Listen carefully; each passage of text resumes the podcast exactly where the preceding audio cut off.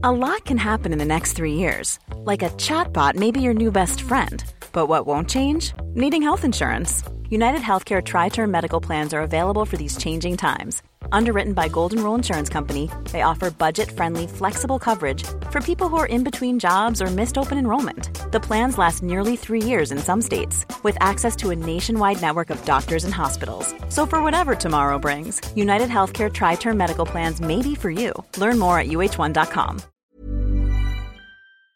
Bonjour à toutes et à tous, salut Big Rusty, on va parler de l'UFC 290 et surtout pourquoi tout le monde s'en fout. C'est assez choquant, assez surprenant, donc l'International Fight Week c'est généralement un grand événement pour l'UFC, hyper important parce que c'est une célébration véritablement du sport. C'est l'une des dates comme décembre, comme le mois aussi également de novembre avec le Madison Square Garden où l'UFC est censé faire des gros pay-per-view. Mais là les stats sont terribles pour cet événement et on va tout simplement vous expliquer pourquoi tout le monde s'en fout alors qu'il y a quand Alexander Volkanovski et qu'on aurait pu penser que Volkanovski était devenu une superstar de l'organisation.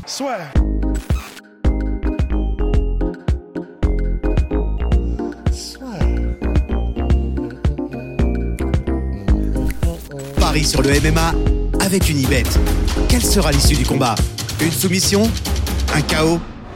Paris sur les meilleures cotes avec une ibet. UFC 290 c'est ce week-end, la carte est intéressante, mais c'est vrai que ça ne passionne pas, et même moi, je, l'avoue, je l'avoue, Big bah, il n'y a pas vraiment ce parfum de grand, grand événement immanquable. Ah bah non, c'est sûr. En fait, ce qui est frustrant, c'est que il y, a des, il y a des noms qui sont intéressants, mais il n'y en a aucun qui te fait te lever à 4 heures du mat. Parce qu'en fait, typiquement, euh, normalement, sur des cartes comme ça, tu as des énormes têtes d'affiche et, des, et des, des, des, superstars en devenir. Et là, c'est ce qu'ils avaient voulu faire pour leur défense, l'UFC, parce que pour les superstars en devenir qui nous hypaient de malades, il y avait Bonical et Jack Della Maddalena. Et en fait, les deux ont perdu leur adversaire. Et du coup, je sais que moi, perso, je m'intéressais presque plus à ces combats qu'au main event, déjà pour commencer avant même d'y toucher. Et là, le fait que bah, euh, Bonical, je crois que c'est la deuxième ou troisième fois là, en une semaine qu'il change d'adversaire. Euh, Jack Della Maddalena, il était censé affronter Sean Brady, ce qui aurait été incroyable. Et, euh, et, en plus, il y a eu des tractations de, sur les réseaux sociaux de peut-être que Kevin Holland va remplacer Sean Brady, puis finalement, ça s'est pas fait. Il se retrouve avec un mec que personne ne connaît. Et donc, en fait, rien que ça, c'est déjà. Euh, ça casse quand même la hype parce que tu te dis, bon, déjà, ils ont plus rien à gagner, que ce soit Jack ou Beau. Et, euh, c'est, un peu comme quand il avait affronté Darrell Archer, euh, Habib. C'est faut, juste qu'il soit là sur la carte, mais vraiment c'est, tellement risqué, ça n'apporte rien et ça ne leur apporte rien. Et du coup, euh, à part de, les voir en espérant qu'il se passe pas un accident, de les voir dérouler, bah du coup l'intérêt il n'est pas forcément là pour, pour ces deux gars-là, qui étaient parmi les plus suivis. Et bah, pour Main et Co-Main, Volkanovski et Rodriguez, pour les puristes, ça va être incroyable. J'ai hâte de le voir. Euh, bah, du coup, voilà, je pense qu'on le regardera en live, de toute façon, euh, dans la nuit samedi à dimanche. Mais euh, bah, probablement déjà que, je sais pas pour toi, hein, mais je pense que je me lèverai que pour le main event déjà. Et c'est pas non plus comme si je l'attendais de malade, tu vois. Donc je suis juste content. On va, bah, on va faire notre, notre travail. Mais voilà, c'est pas, je suis pas forcément super hypé au-delà de, bah voilà, c'est compétence contre compétence. Ça va être un combat de MMA intéressant, mais il n'y a, y a rien autour qui est vraiment euh, ultra abondant. Et le Comain Event, c'est terrible ce que je vais dire, mais alors là, vraiment, je m'en bats les couilles. Vraiment.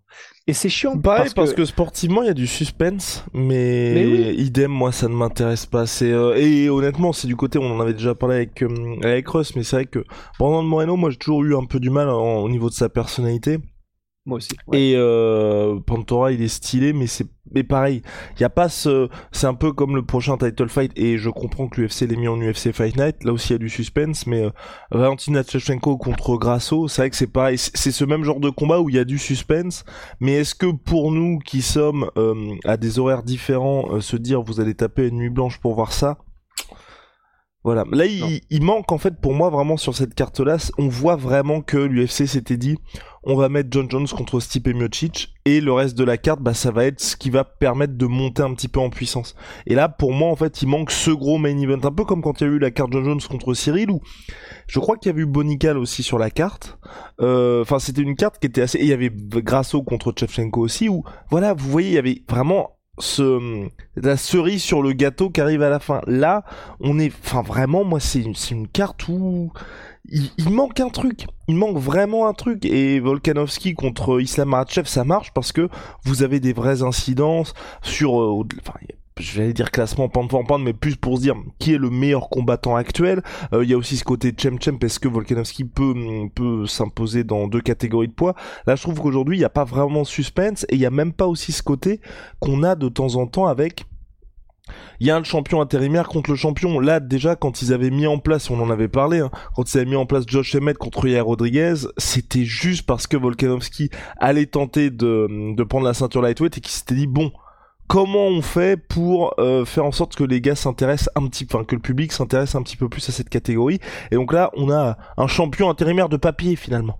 Euh, en, la personne de Yair Rodriguez. Et je pense aussi le fait que Josh Emmett se soit fait quand même pas mal tabasser par Iliato Pouria ça je peux dire que ça fait baisser un petit peu le prestige de sa ceinture, mais les gens se disent pas oh waouh il a battu un vrai gars qui est très stylé parce que Yair Rodriguez il a pas battu Max Holloway non plus.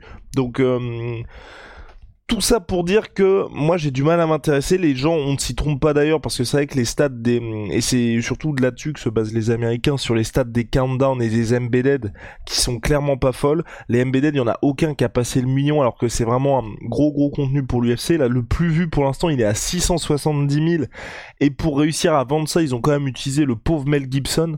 Donc autant autant, vous dire Pourquoi que le pauvre? Euh, mais non, mais dans le sens, euh, il a rien demandé, je pense, tu vois, Oui, pour ouais, être ouais, ouais, pour non, être en miniature du pour être en miniature clair, de l'UFC 290 Mel Gibson je pense que je pense que si Non, on lui avait dit ça tu vois vas-y. C'est vrai que c'est fou quand on y pense parce que ça veut dire que pour que ce soit lui la star et parce que ça vraiment on sait à quel point les miniatures sont importantes euh, sur YouTube, c'est c'est vraiment le c'est le nerf de la guerre. Et le fait qu'effectivement ce soit lui, ça veut dire que c'est très clairement un aveu de la part de l'UFC de on va mettre Mel Gibson et ce sera beaucoup plus vendeur que n'importe quelle star de cette carte UFC qu'on vous propose. Et c'est vrai que c'est quand même assez, euh, quand même assez euh, révélateur. Et en plus, tu vois, même euh, donc là, on a parlé du main, du co-main. En plus, il n'y a pas vraiment de drama au-delà du combat, ce qui aide souvent à vendre. Là, il n'y en a pas vraiment parce qu'ils se respectent, que ce soit main ou co-main. Et ce qui est une bonne chose, hein, c'est simplement que ça n'aide donc pas à vendre.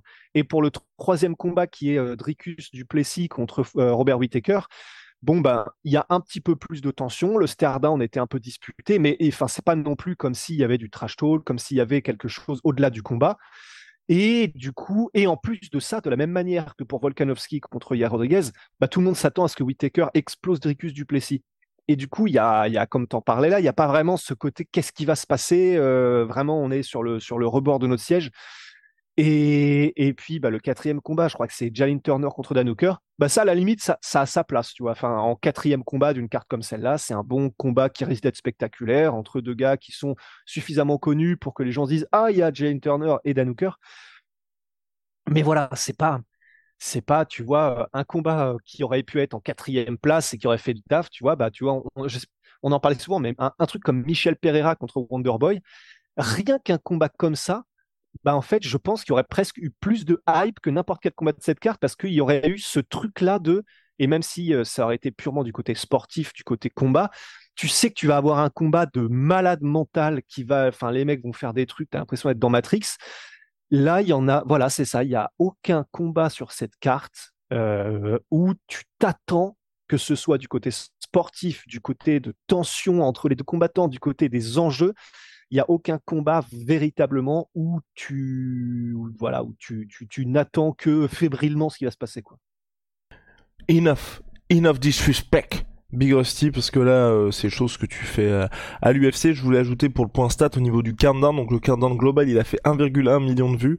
Par contre quand on prend les combats individuels en fait c'est généralement là aussi que l'UFC fait les stats. Et là c'est très révélateur de ce qui se passe. Et c'est assez chaud.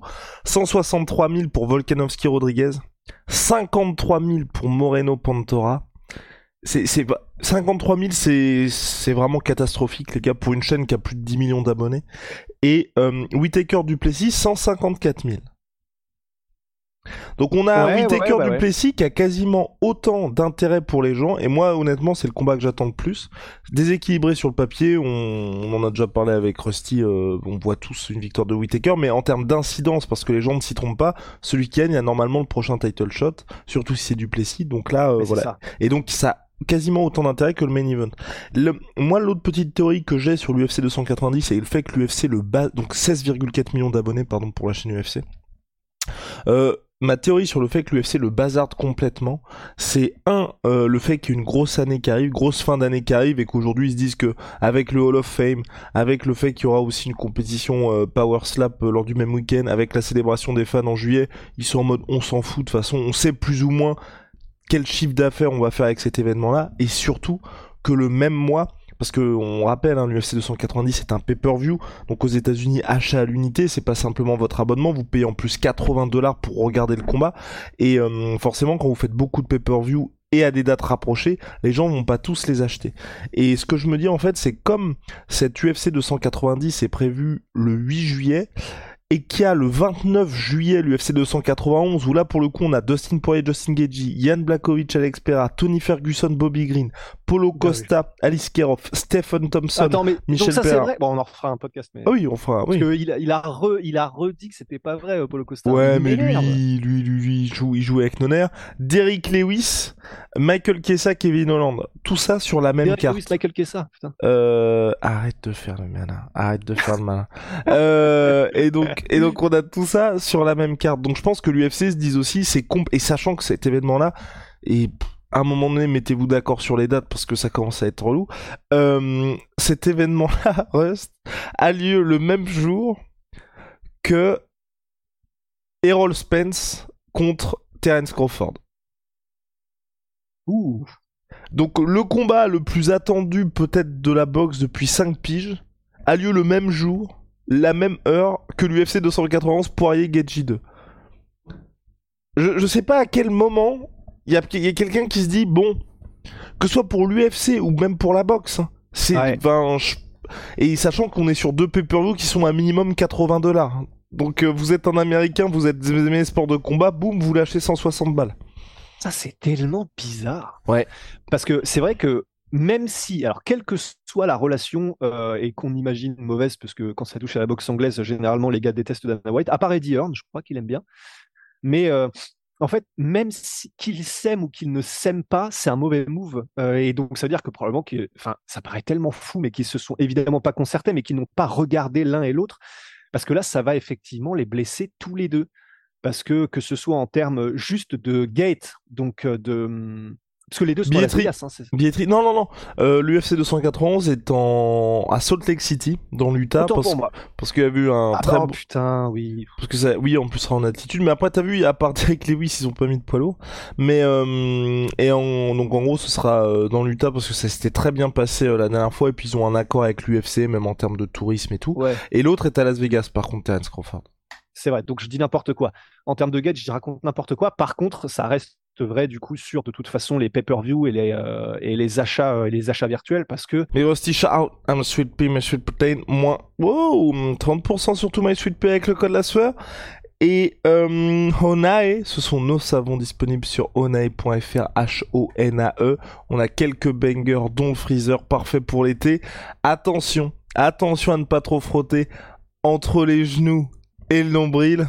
Vous risquez de vous en souvenir. Oui, vas-y, parce qu'on a eu quelques petites reviews là-dessus, mais euh, bah oui, c'est vrai que ça fait des souvenirs. bah, ça fait vraiment froid quoi. Mm. C'est- C'est vraiment une véritable morsure. Oh god damn. Allez, Allez salut.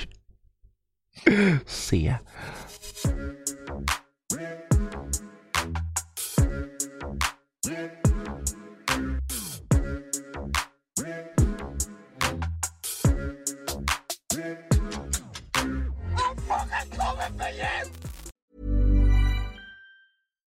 Every fan knows the right player in the right position can be a game changer.